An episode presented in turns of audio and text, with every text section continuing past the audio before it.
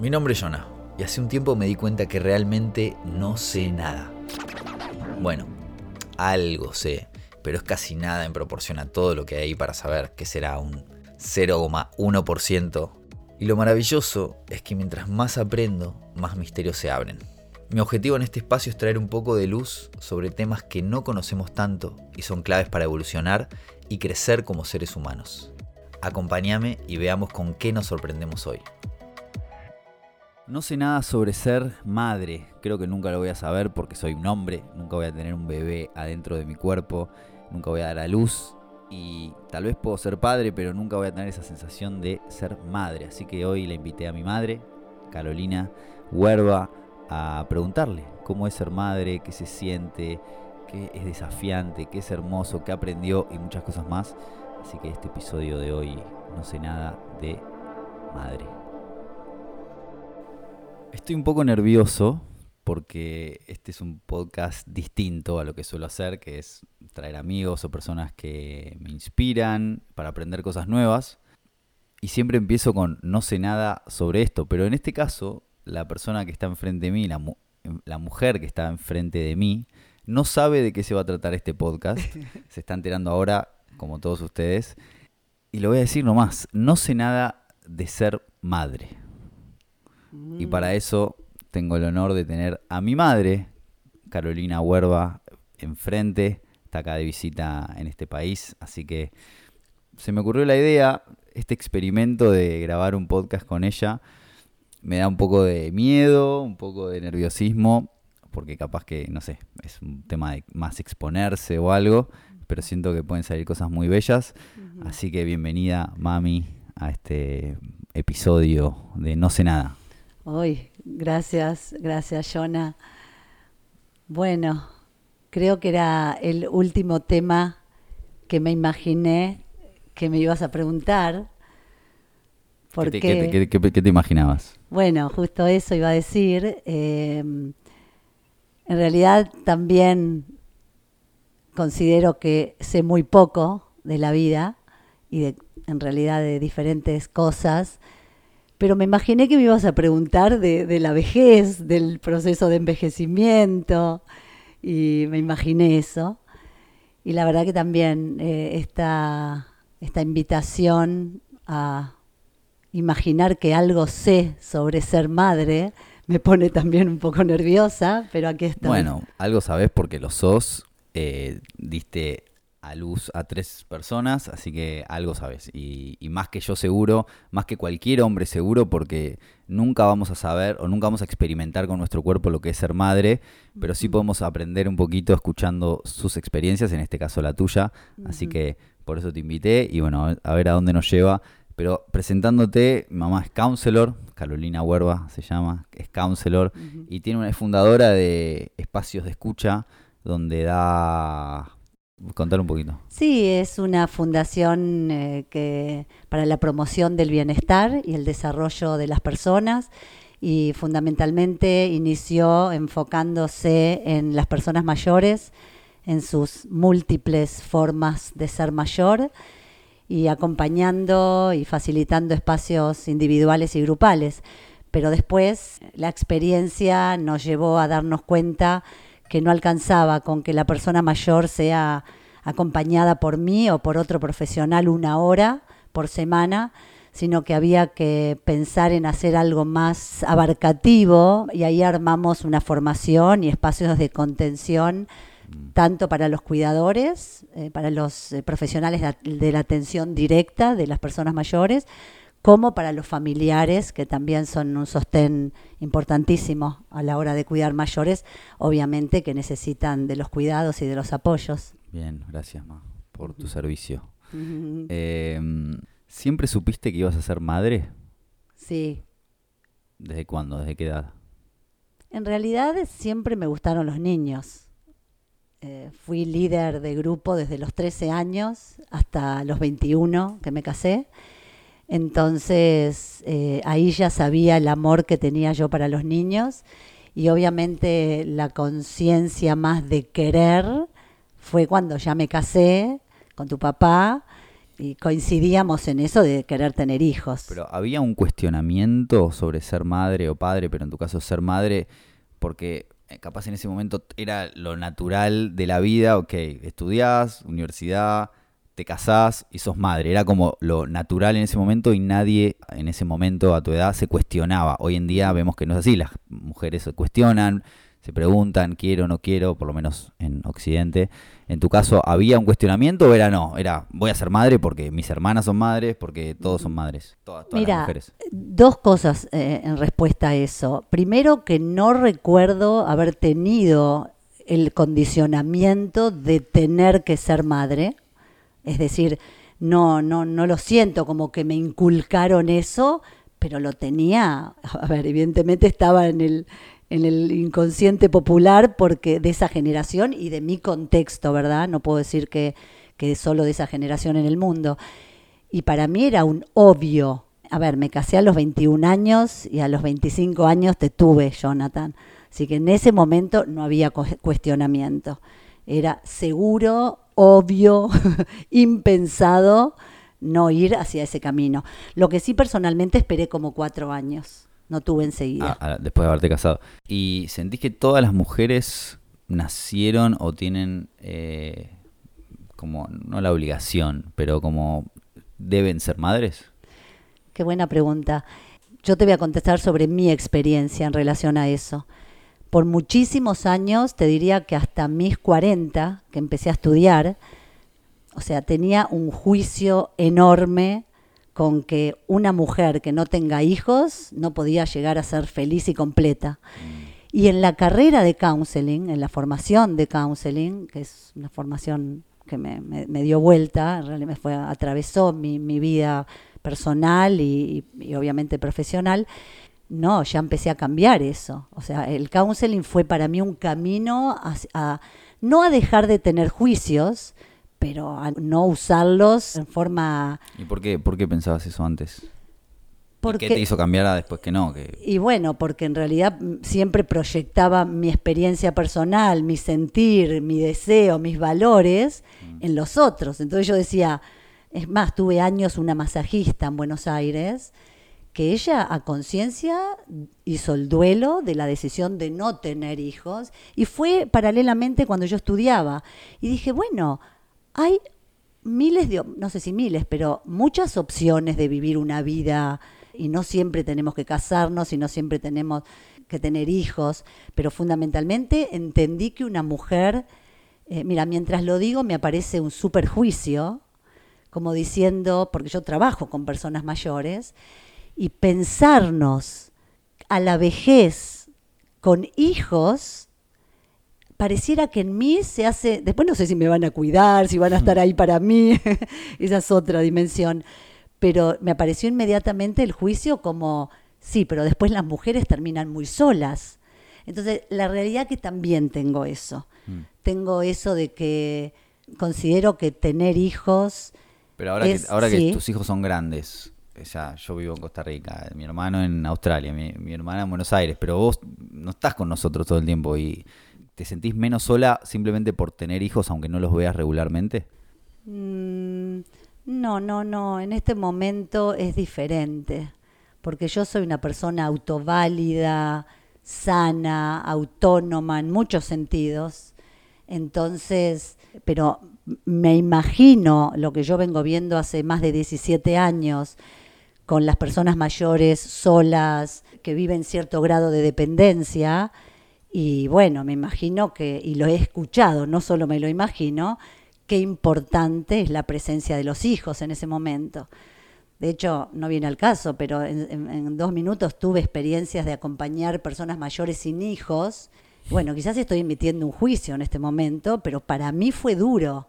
O sea, yo tenía que casi ocupar, llevarle eh, los apósitos al, al sanatorio, al hospital donde estaba, y llevarle una cookie de chocolate que tenía antojo. O sea, ¿me entendés? Entonces uno imagina Mm. que ese rol lo canaliza un hijo, ¿no? Eh, por lo menos en mi imaginario está eso. Bueno, vamos a entrar en, en la vejez en, un ratito, en un poquito más adelante. Eh, ¿Te acordás cómo te sentiste cuando te enteraste que estabas embarazada? Así, ¿te acordás de ese momento? Hermoso. Estabas estaban buscando. Sabes que no me acuerdo, pero me imagino que sí. Porque de hecho creo que los siempre he dicho, ahora no sé, pasa el tiempo y me voy olvidando de ciertas cosas, que siempre los tres fueron buscados. ¿No? Viste que a veces uno al final, uy, se le escapa y no sé qué, pero en mi caso no, yo creo a tal punto que después que tuve a Jeremy, el, el- el tercero, eh, sentí que estaba haciendo el duelo de no volver a ser madre, ¿no? O sea, disfruté muchísimo eh, el embarazo, Mm.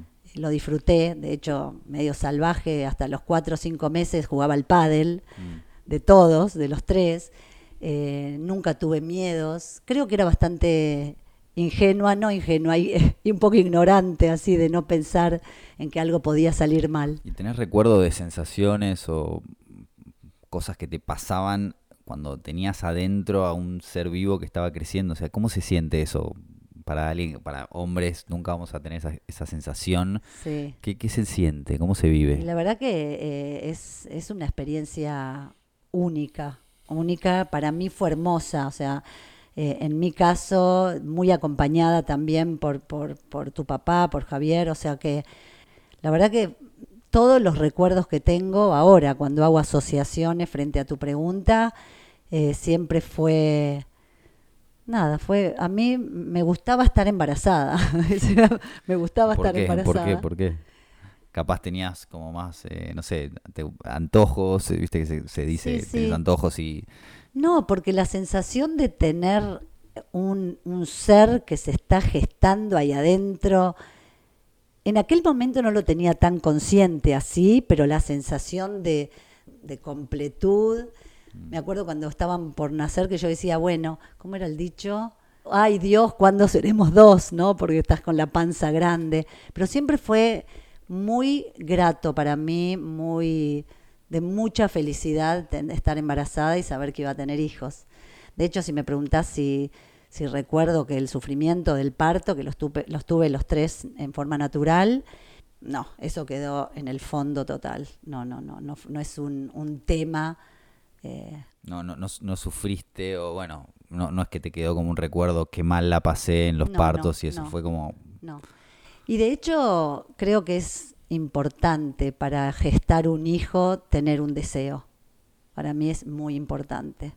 Este, no lo puedo afirmar científicamente, pero hay algo que se va gestando adentro de la panza que, que no es lo mismo padecerlo o, o tener cierto rechazo, me parece, que cuando una mamá lo desea, lo disfruta, lo vive como algo natural y sin miedo fundamentalmente, que así lo viví yo, ¿no? Hay mujeres que, que no lo desean y sucede y bueno, lo tienen y también están esos casos. Sí, sí, por supuesto, no puedo decir de los otros. Yo digo que para mí, eh, y, y- y en mi imaginario y con mi mente un poco psicológica, pienso que sabiendo que ese feto ya está sintiendo y vibrando con, con las energías de una madre, ¿no? Entonces, quererlo creo que es lindísimo. Digo, lo relaciono con, lo que fue mi experiencia, que siempre los deseé. Bien. ¿Y en qué se basó la decisión?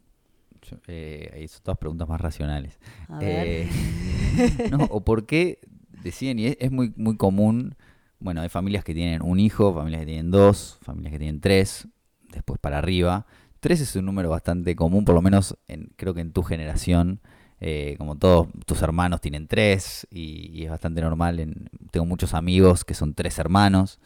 ¿Por qué tres? ¿Te acordás? ¿Sabés? ¿O era como algo normal de la época? Te lo pregunto porque hoy en día ese número creo que bajó. Ahora, la- no sé, o uno o dos, a veces tres igual. No, Sí, sí. no hay que generalizar, no me gusta. Pero siento que, no sé, mis amigos, ponele, bueno, un hijo y ya está, o dos máximo para tener un compañero. ¿Por qué tres, tres hijos? ¿Te acordás? O, Sí, e- en principio, bueno, ya sabés que yo vengo de una familia de cinco hermanos, ¿no? O sea que lo multitudinario me atrae, por un lado. Segundo, me encantan los bebés. Evidentemente terminé trabajando con la otra punta del ciclo vital, con los, los viejos, con la gente grande.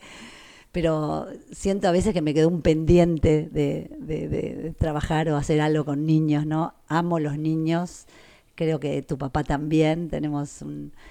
Y, y hubiera tenido más, pero en eso hubiera tenido más hijos.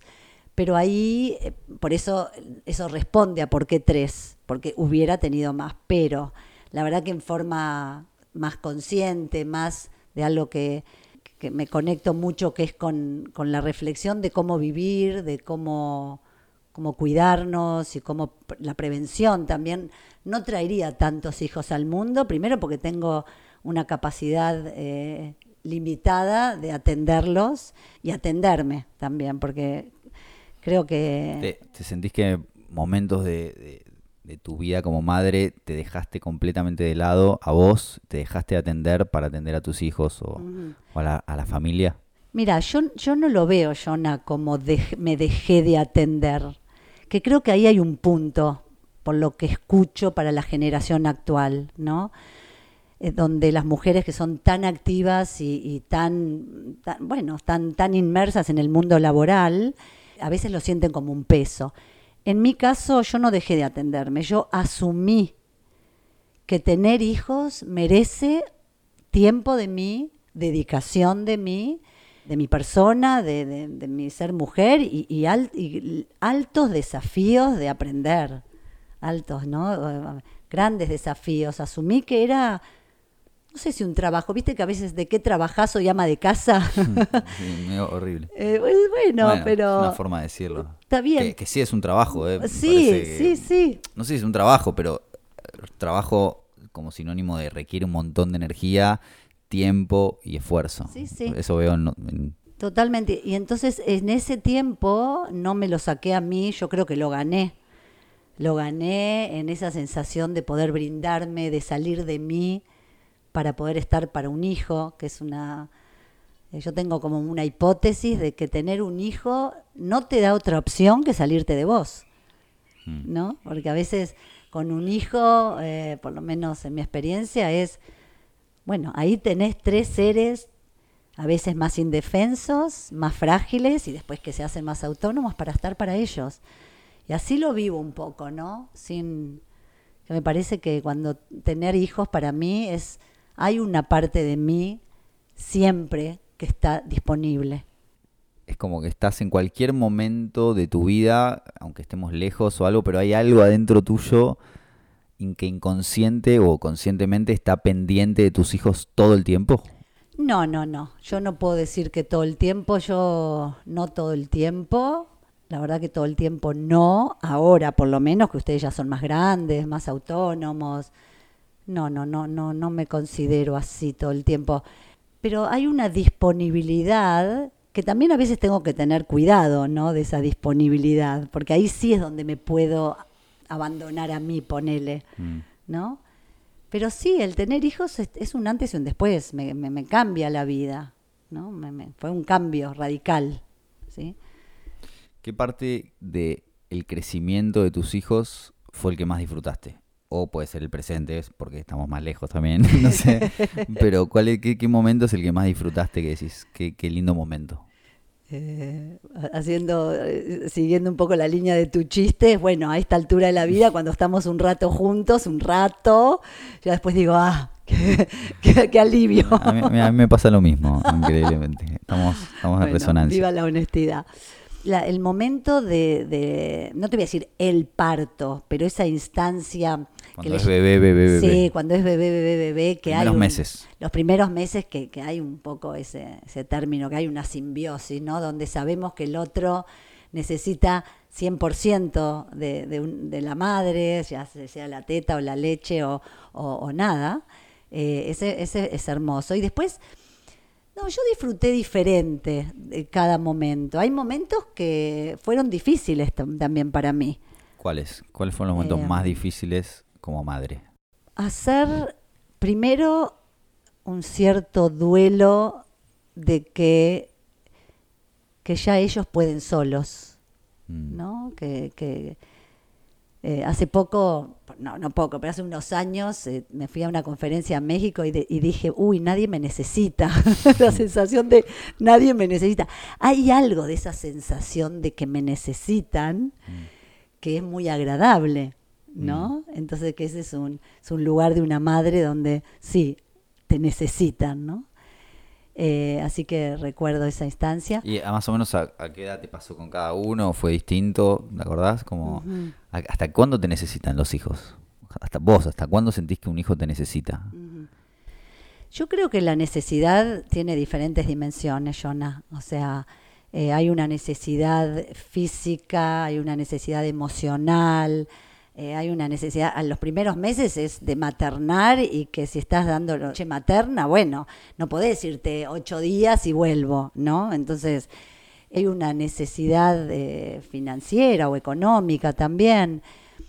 Yo creo que no tengo un registro así de cuándo fue el momento que ya no me necesitaban más.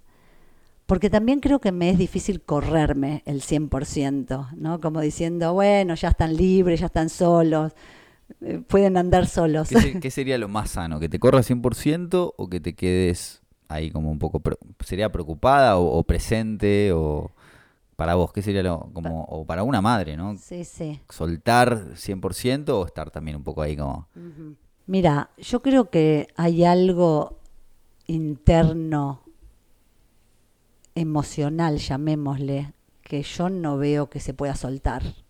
Es lo que a veces las madres, y escucho a las abuelas también a veces decirlo, que a, a- a mí me pasa que cuando a los hijos les pasa algo es una cosa muy, muy, muy fuerte. Digo cosas, no sé, que tuviste un accidente o que me entero, no sé, que te echaron del trabajo y hay, hay como un dolor como si fuera a mí que me pasa, ¿viste? ¿Sentís cuando le pasa algo a tus, a tus cuando me pasa a mí o a, tu- a mis hermanos, que te pasa a vos? O sea, literalmente es la misma sensación de cuando te pasa algo a vos.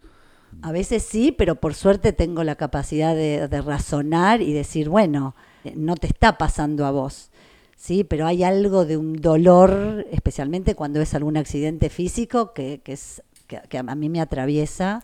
A veces cuando me pasa algo, o sobre todo antes cuando me pasaba, como a veces evitaba contártelo porque era, era me pasó esto y encima vos te pones súper mal y, Sí. Y no sabes acompañarme, no sabes sostener ese momento porque Sí. emocionalmente también te lo sentís como propio. Entonces era, bueno, no, todavía no le cuento. Me acuerdo esa vez en, eh, en Camboya que, que tuve un accidente y te conté recién a los cinco días o a los cuatro los días. dos, creo, ¿no? Creo que a los cuatro Ah, más ¿sí? y estaba internado en un hospital y todo, y no te quería contar porque sabía que te ibas a venir y que ibas a ser como, como más, iba a ser más problema del que ya tenía. Sí, por supuesto. Pero bueno, no, te, sí, no, no sí. es, no es culpándote, sino que es como no. lo, es lo que vos sentís y es más fuerte que vos. Sí, sí, 100%, 100%. De hecho, hace poco Jeremy me contó algo que él está ahora en Australia y la primera vez que charlamos no me dijo la verdad. Y después me dijo, no, no te lo conté. Y yo después le dije, bueno, gracias por contarme la verdad, ¿no? A mí me gusta saber la verdad.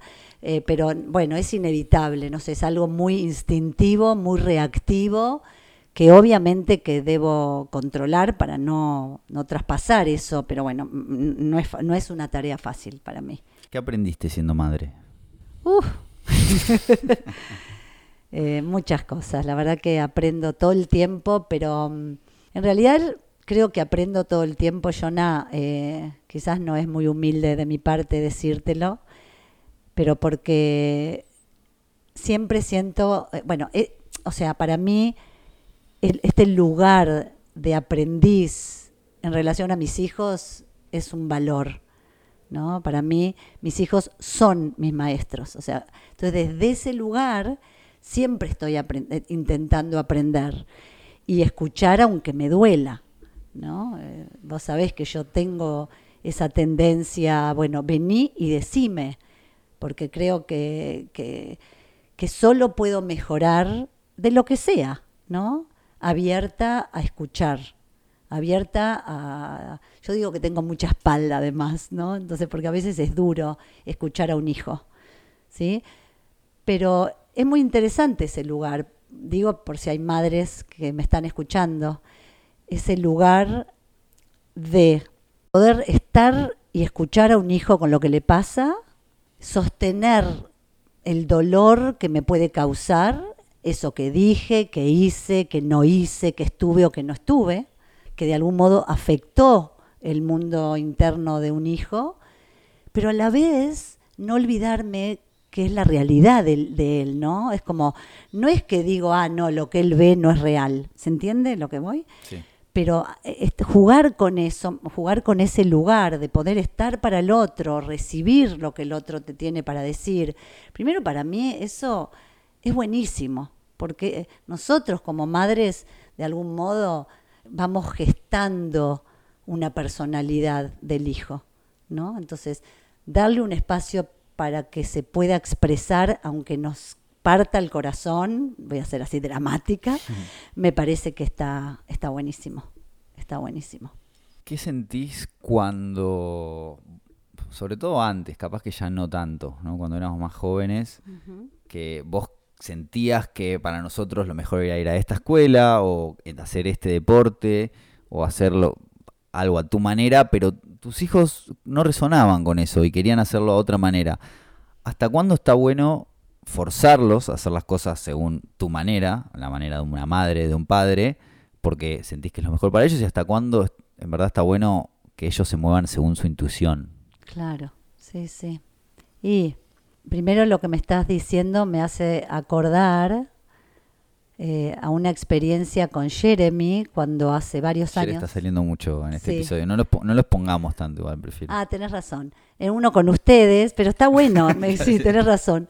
Y me dijo, me dijo, porque ustedes nos, me condicionaron, ¿no? Entonces, claro, los padres sí nos Claro. condicionan. sí. Entonces, para mí es inevitable no condicionar a nuestros hijos. ¿sí? Eso como la ley primera, es inevitable.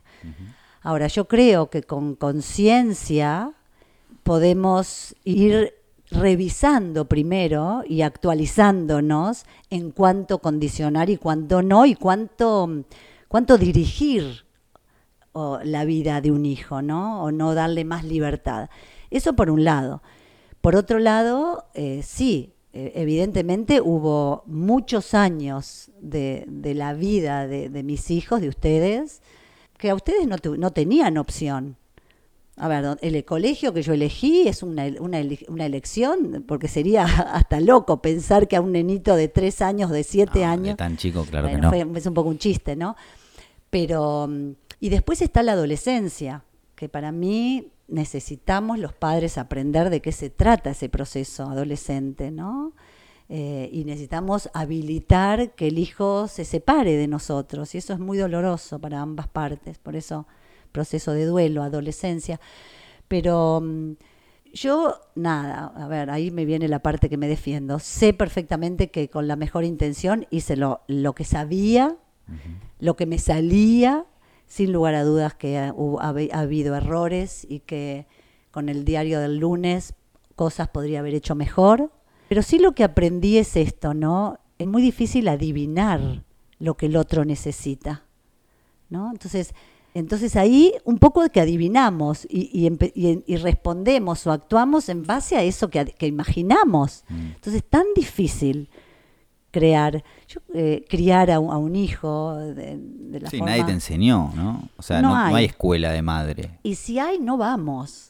Es como, a ver, es como aprender a envejecer. Yo quiero abrir una escuela de aprender a envejecer. ¿Quién va a venir? Nadie. sí, sí, sí.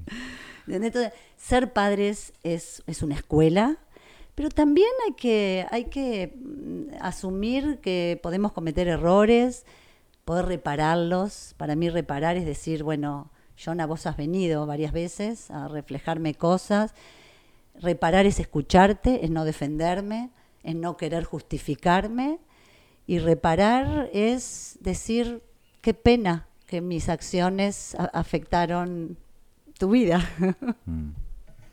Sí, es inevitable que Mm.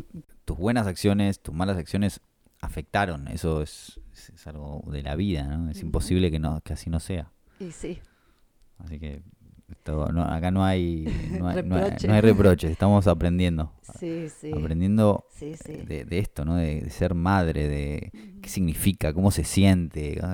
Obviamente cada madre es un mundo distinto, pero bueno, Sí, de puedo aprender de vos. De hecho, Jonah, eh, mientras estabas hablando, me apareció, me- lo asocié con yo como hija y mi propia madre, que fue una relación eh, difícil para mí, para mí, para mis hermanos, específicamente con mi madre, y, y frente a esa imagen de, obvio, de la madre que yo me creé en mi mente durante tantos años, que gracias a Dios en los últimos años la pude modificar y algo, algo mutó en mí, en esa percepción, en esa expectativa de que mi madre sea como yo necesitaba que sea, en vez de poder recibir y apreciar lo que ella tenía para darme.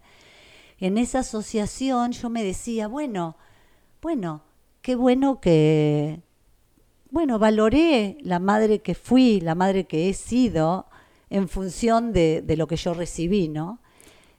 Eh, de hecho, me acuerdo que una vez, algo que me- nunca te lo dije, capaz, Jonah. Uf, a ver. eh, Una podés- vez- Podemos eh, en privado también, eh, no hace falta con... No, no, no, es lo, im- puedo, lo puedo abrir. Hace pocos años, no hace tantos, eh, viniste a Argentina y fuiste a, a tomar una clase de contact, Sí, de baile, de contacto, sí. de baile de contacto. ¿Vos te acordás lo que me dijiste? No. No, no me acuerdo.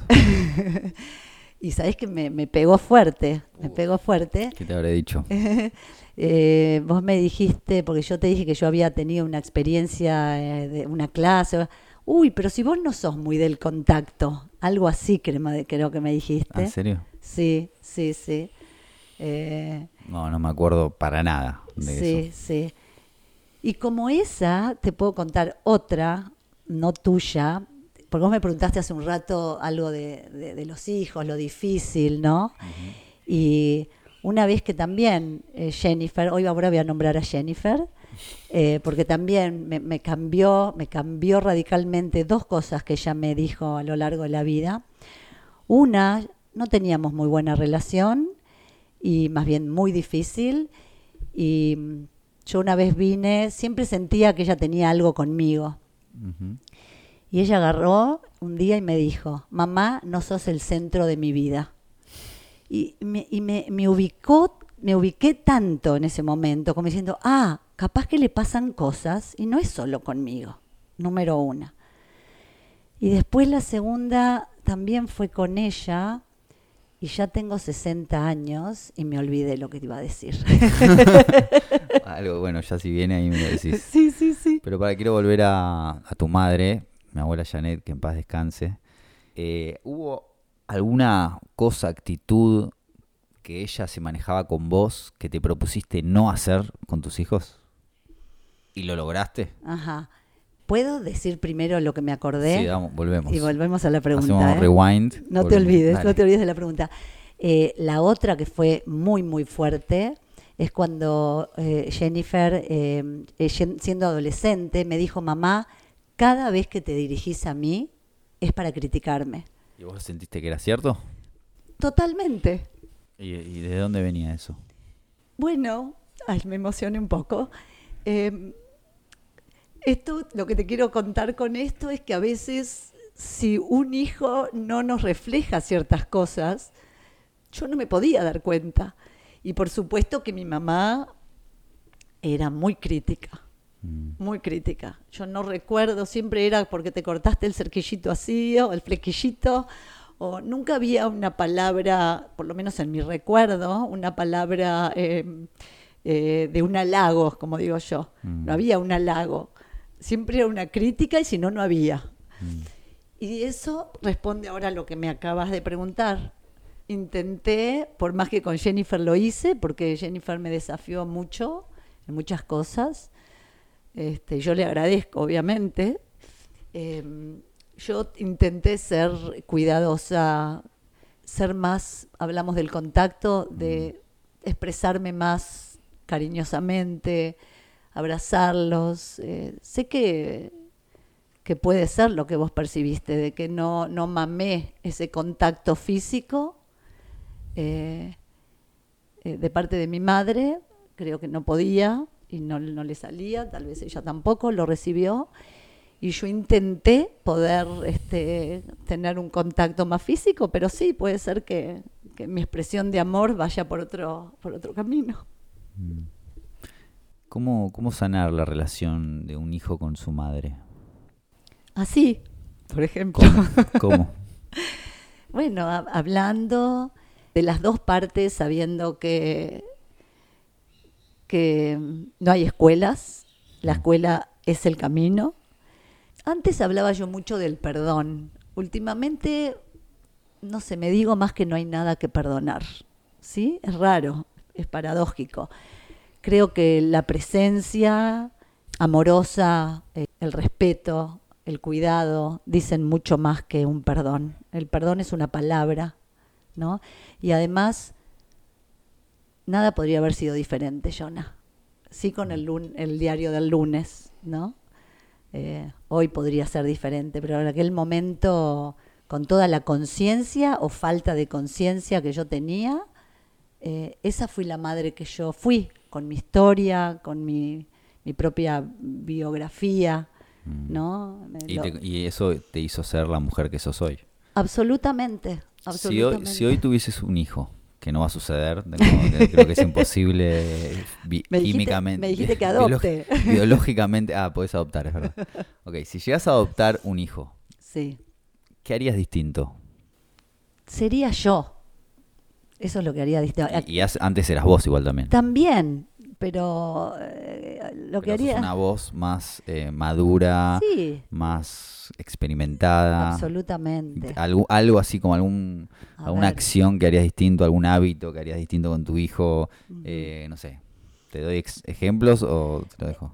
Eh, creo que me puedes dar ejemplos, a ver, pero serías más flexible, serías más, pondrías más límites, eh, serías más generosa, serías eh, menos que, se- que, que sea más libre y hacer manejar tu vida y yo me quedo Ahí más- veo, ahí veo que traes de nuevo Bueno, que a- no te dejé faltar al colegio. Nunca, mi madre nunca me dejó faltar al colegio, ni un día, ni aunque tenga, o sea, a veces no quería ir, estaba cansado y decía me duele mucho la panza, o a veces realmente me dolía la panza y no, había que ir a la escuela. Eh, Esa es una de las de, la- de los recuerdos de mi infancia Claro, más importantes. No me dejan traumas. Y veía amigos que las madres sí, ah, te duele, estás cansado, quédate durmiendo, todo bien. Pero sí, bueno, hay amigos que también a los 13 años los padres fuman porro con ellos también. O sea, hay tantas formas de ser padres, ¿no? Entonces, eh, mira, Jonah, eh, cuando murió mi mamá, eh, el rabino en el cementerio dijo algo que, que yo también siempre voy sumando a mi, a mi persona, ¿no? Qué difícil es encontrar el justo medio en todo en relación a un rol de madre, ¿sí? Cuánto estar para un hijo, cuánto estar para mí, cuánto decir que sí y cuándo decir que no. Es una tarea difícil, difícil que, que se va armando en el camino, también en conjunto con el padre de tus hi- de- con, el que compartimos eh, eh, el rol. Eh, a veces no es solo lo que vos decís, es también lo que el otro dice y, y así vamos armando el camino, ¿no? Entonces, yo no creo que yo dejaría faltar mucho a un niño al colegio per se, no creo. Porque me parece que nosotros educamos en compromiso, en responsabilidad, y este es el que ha sido hoy. Toma. Eso no, aunque mi experiencia te haya dicho que no, que no estuvo buena, no lo mantendrías, está bien. Puede ser que sí que lo mantendría. O ¿Y sea, ¿Qué harías distinto? ¿Te acordás? ¿Te, te viene algo? ¿qué haría distinto? Eh, ay, me salió una anécdota urgente que la tengo que contar. Para Eh, no- ¿qué, sin qué haría? exponer a nadie. No, no, sí a vos, pero todo lindo. Bueno. Eh, creo que me expongo yo. Eh, ¿Qué haría distinto? Yo creo que, y sí, me encantaría poder haber podido ser más serena, que todavía lo sigo buscando, más calma, eh, menos reactiva. menos, menos defensiva, más reactiva. Porque a veces me defiendo cuando me siento atacada, ¿no? Menos defensiva, más confiando en mí, e- etcétera. Pero la anécdota tiene que ver con, con un lugar cuando vos tenías que yo eh, me siento, me he sentido muy cómoda y es en asumir mis errores, ¿no? Y creo que eso lo mantendría, ¿sí? Asumir mis errores mientras me los dé cuenta. Vos tenías exactamente seis o siete años, ya ibas a la primaria y yo se ve que me levanté mal, andás a ver por qué, o porque era tarde. No, capaz tuviste un mal día, estabas estresada. eh, Muchas la vida, cosas. en la- no sé, en Sí. la luna. Sí, sí, sí, o me levanté tarde y descargué mal en voz. No te pegué, pero creo que te grité, no sé qué sarta te habré dicho. Y me sentí tan mal, Jonah, que ese día llamé al colegio y pedí, por favor, necesito que salga Jonathan. ¿Está? Ah, ¿Me fuiste a buscar? Eh, La, eh, la- la- la secretaria, ¿te acuerdas cómo se llamaba, la del tecito? Marta. Marta, a la secretaria, le dije, por favor, porque nadie saca a un hijo del- de, la, de la clase. ¿Y ¿Me fuiste a buscar o me, me llamaste? no, llamé por teléfono y le dije, por favor, que venga Jonathan, que necesito hablar con él, y te pedí perdón. Mm, No sé si te acuerdas de eso. Este, puede ser. pero bueno, eso es lo que volvería a hacer, es asumir mis errores, reparar mis errores y estar muy disponible para ustedes. Creo que dije más lo que haría y no tanto lo que no haría. Qué difícil. Como madre, por lo general las madres dan, ¿no? Son las que dan, dan, dan, dan, dan, dan. Pero ¿qué les gusta recibir de sus hijos? Mm. Sí, tengo, tengo, voy teniendo un tema con eso del dar, dar, dar, dar. Una vez escuché a Jorge Bucay y también lo, lo, reafirmé con las constelaciones familiares, que, no sé, lo voy a nombrar así a mi forma, ¿no? Que nosotros como padres tenemos ciertos deberes durante un periodo de nuestras vidas, ¿sí? Y después, en algún momento ya no tenemos más deberes, no es que te debo dar de comer, o sea, pero hay un periodo por una, por una necesidad obvia de indefensión y de fragilidad de un niño que un padre cuando tiene un hijo debe sentirse comprometido y responsable a, satisfacer esas necesidades básicas. Pero después eh, hay un momento que ya no, ¿sí? que ya el hijo es autónomo, es eh, adulto y se puede autoabastecer. Y ahí una de las cosas que te quiero decir es que me parece que el- no hay un dar ilimitado. ¿Sí? Me Pues, parece, sí. Bueno, yo sé, pero ¿qué te gustaría recibir de tus hijos? Bueno, pero ahí, ahí voy, quizás me extendí demasiado.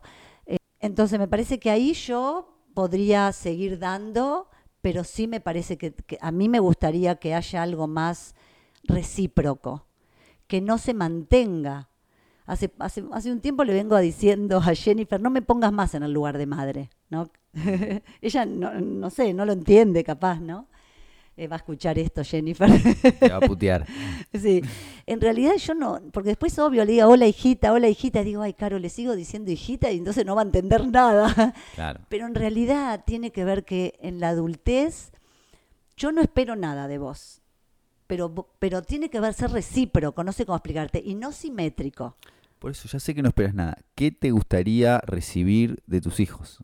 Elegir como qué te gustaría, capaz sucede, Primero- capaz no sucede. Me gustaría poder... No tiene que ser algo material. No, por eso, me gustaría poder seguir participando en la vida de ustedes con el límite que cada uno me pone, ¿no? Quizás algunos me incluyen, salimos con amigos, como está pasando acá, eh, a comer o lo que sea, o un paseo de domingo, otros no, pero eso uno, me gustaría que, que puedan entender el proceso de envejecer muchas veces, no siempre, puede llegar con cierto sentimiento de soledad y que la presencia de los hijos es importante para los mayores. Obviamente que si una relación es saludable, ¿no? Tampoco, ¿no? No es una obligación, tiene que nacer desde el amor, ese es el otro lado, ¿sí? El otro lado es que lo que venga de ustedes me gustaría que llegue desde el amor, porque también me cuesta pedir además. Entonces, bueno, está bien, me gustaría que estén, no sé, me gustaría no perder relación con, con mis hijos, bajo ningún concepto. Y vos, vos que trabajas con adultos mayores, seguro con muchas madres eh, que, bueno, no sé, están en lugares para, ¿cómo se llama? ¿Cómo se dice? ¿Asilos? ¿O no, tienen un no, nombre? no, ¿Cómo se Centros, centros asilos de... Eh, residencias, Residencias, geriátricas de larga estadía. ¿Qué, ¿qué ves de esos hijos, capaz que no presentes o algo que no te gustaría que te suceda a vos? Si es que algún, capaz nunca, nunca estarás en una residencia, pero aunque estés en tu casa, o sea, trabajando con madres, mujeres adultas, ¿qué ves que te gustaría que sea distinto en tu, en tu vida cuando llegues a esas edades? Bueno, fundamentalmente, lejos o cerca, como yo siempre les digo, lejos o cerca eh, los amo, eh, una presencia. Una presencia es cierta sensibilidad a que eh, los padres a veces se ponen más demandantes los viejos y no les alcanza nada. Perdón que diga viejos, pero es de la vejez, ¿no? Sí, sí, además viene de vejez. Em, muchas veces están tan carenciados y tan pasan, sufriendo tanto que, tengo eh, experiencias de, hijos que, están súper presentes, pero a las personas mayores no les alcanza. Mm. Entonces también, viste, sí me gustaría que, que estemos cerca para eso trabajo yo internamente, ¿no? De, escuchándolos, intentando respetar lo que les pasa y, bueno, y a veces, como me gusta decir a mí, entrando y saliendo de la escena, ¿no? De la vida de mis hijos, entrando y saliendo.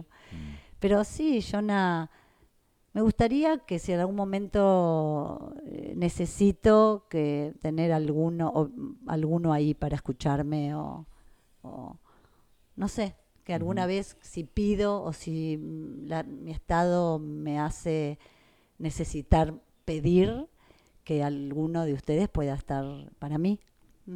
Bueno, muchas gracias por compartir. ya vamos entrando a las últimas dos preguntas que te voy a hacer. ¿Qué consejo le darías a una madre primeriza o que está por parir o que quiere tener hijos que te hubiese gustado recibir a vos?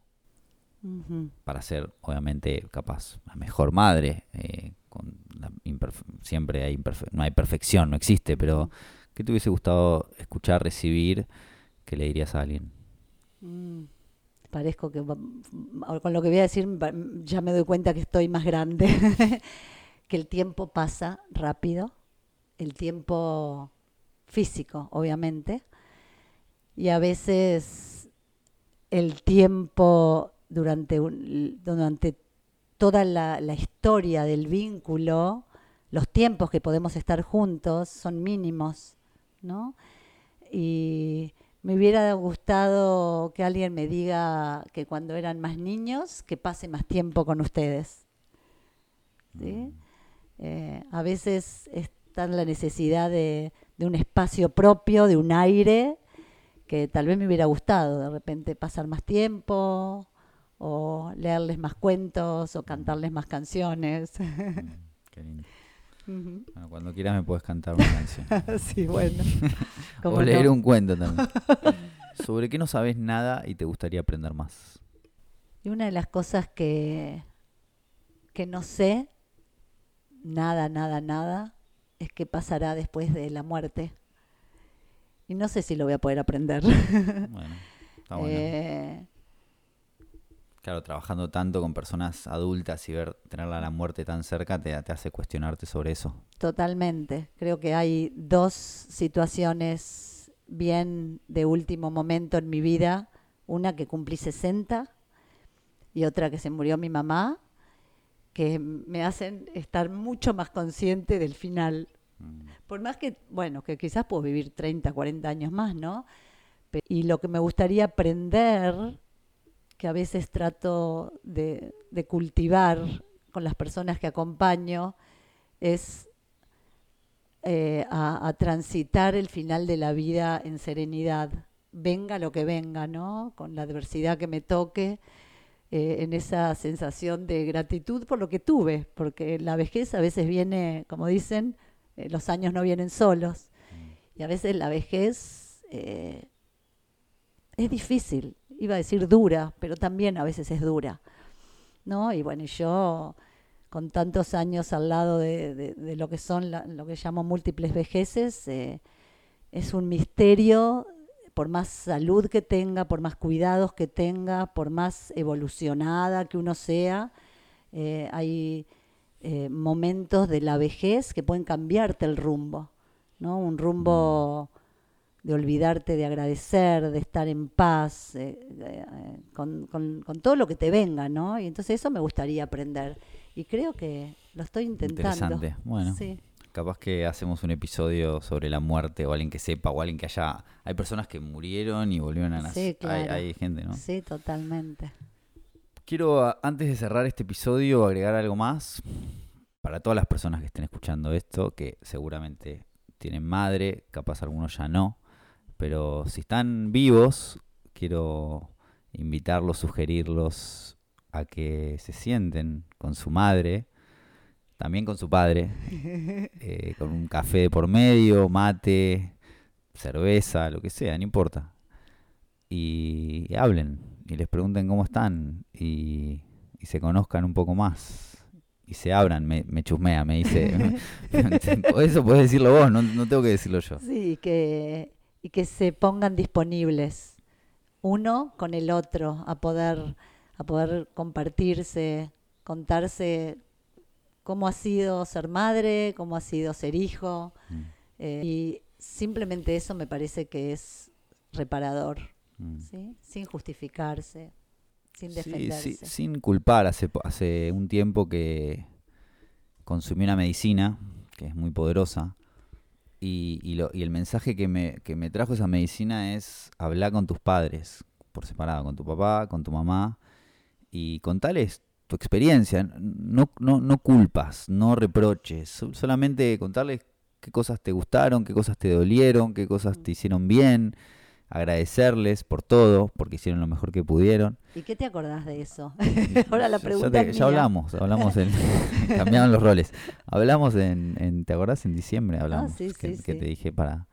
Y es muy sanador, creo que detrás de las relaciones con nuestros papás y mamás se esconde un diamante de, de sanación y de crecimiento que nos va a ayudar en, en todas las relaciones, ¿no? En, nuestra vida para todos lados, con nuestros 100%. hijos, con nuestras parejas, con todo. Así que eso era mi... Antes de cerrar este episodio, muchas gracias, mami, Muchas gracias, hijito por estar. lindo. Un amor. no sé nada de ser madre, así que la invité a mi madre, Carolina, a, a que me, me cuente un poco su experiencia, su vida, y aprendí bastante. Así que ojalá que también haya sido interesante, Yo le soplo útil. útil. Gracias, gracias por soplarme. Me estoy quedando sin palabras.